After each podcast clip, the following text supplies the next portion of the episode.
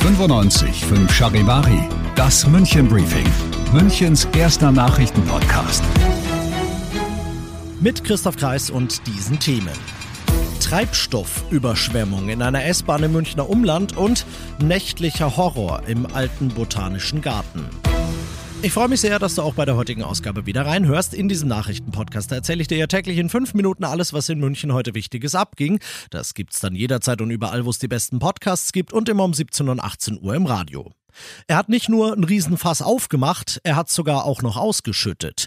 In einer vollbesetzten S7 Richtung Münchner Innenstadt sorgt ein 65-Jähriger für Panik und Chaos. Wie die Münchner Bundespolizei heute mitteilt, steigt der Mann gestern Nachmittag mit einem Rollator in den Zug ein und auf dem Rollator balanciert er ein dickes, gelbes Plastikfass, das bis zum Rand mit Diesel gefüllt ist.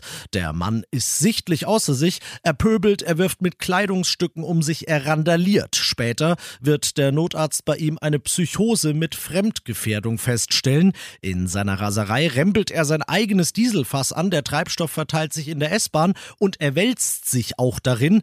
Andere Fahrgäste wählen den Notruf, denn sie fühlen sich bedroht. Schließlich brennt Diesel ja potenziell ganz gut. Die Polizei stoppt also die S-Bahn, evakuiert 100 Leute, sperrt den Bahnhof Höllriegelskreuz bei Pullach für anderthalb Stunden und bringt den 65-Jährigen in seinem labilen Zustand in die Psychiatrie. Psychiatrie. Für ihn geht's nicht in die Psychiatrie, sondern, das ist seit heute klar, völlig verdientermaßen nach Stadelheim. Im alten Botanischen Garten hat ein 27-Jähriger in der Nacht auf Sonntag eine 28-Jährige vergewaltigt. Wie die Münchner Polizei heute meldet, beobachtet eine Streife, die zum Glück zufällig vor Ort ist, seinen Übergriff auf die Frau auf einer Parkbank. Deswegen rennt der Täter weg. Als er die Beamten bemerkt, so wird vielleicht noch Schlimmeres verhindert. Weit kommt er allerdings nicht. Zehn Streifen fahnden sofort nach ihm und schnappen ihn. Heute jetzt hat der Münchner Ermittlungsrichter dann angeordnet, dass der Täter bis auf weiteres in U-Haft kommt. Du bist mittendrin im München-Briefing und du kennst das ja nach den ersten München-Themen, widmen wir uns dem, was in Deutschland und der Welt Wichtiges passiert ist. Beim Klimaschutz in Deutschland geht's aktuell endlich mal in die richtige Richtung. Die Treibhausemissionen, die sind letztes Jahr um knapp 2% gesunken, aber nach dem Atomausstieg nimmt jetzt die Diskussion über Energieversorgung und Energiesicherheit Fahrt auf und klar ist schon jetzt, an mehr Tempo beim Ausbau der Erneuerbaren führt kein Weg vorbei. Charivari-Reporterin Tanja Wagner. Klimaneutral bis 2045, das ist das große Ziel. Bis dahin muss Deutschland noch eine Menge Treibhausgase einsparen. Im vergangenen Jahr hat das geklappt, zulasten eines geringeren Wirtschaftswachstums. Steigt der Energiehunger aber wieder, könnte es schwierig werden. Denn nach dem Atomausstieg soll sorgen vor allem die Kohlekraftwerke für günstige Energie und die schon nicht gerade das Klima. Damit steht und fällt die deutsche Energiesicherheit mit dem Tempo beim Ausbau der erneuerbaren Energien. Denn schon 2030 steht der nächste Ausstieg an bei der Kohleverstromung. Eine neue, kalter, kriegmäßige Blockbildung in Ost und West, die wollen sie natürlich nicht. Aber trotzdem ist für die wirtschaftsstarken G7-Staaten klar, die von Russland attackierte Ukraine, die werden, die müssen wir weiter unterstützen. Darauf haben sich die G7-Außenminister bei ihrem Treffen in Japan heute verständigt. Von dort berichtet Charivari-Korrespondent Lars Nikolaisen. Die G7 zeigen klare Kante gegenüber Peking und Moskau. Es dürfe weltweit nicht das Recht des Stärkeren gelten, stattdessen müsse es um eine Stärkung des Rechts gehen.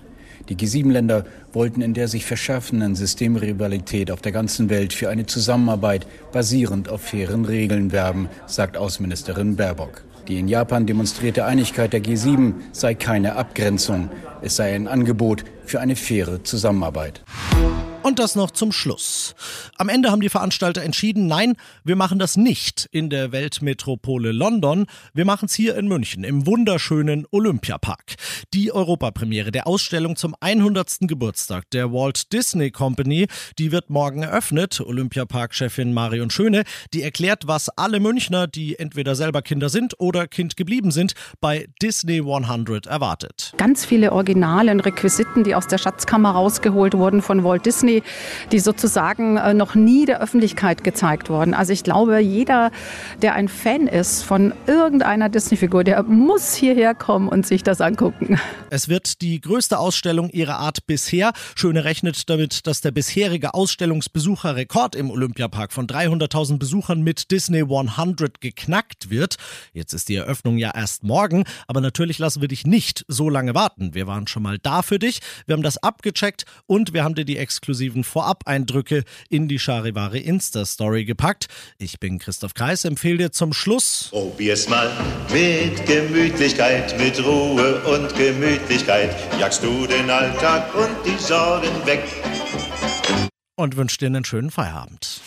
95.5 Charivari, das München Briefing, Münchens erster Nachrichtenpodcast. Die Themen des Tages aus München gibt es jeden Tag neu in diesem Podcast.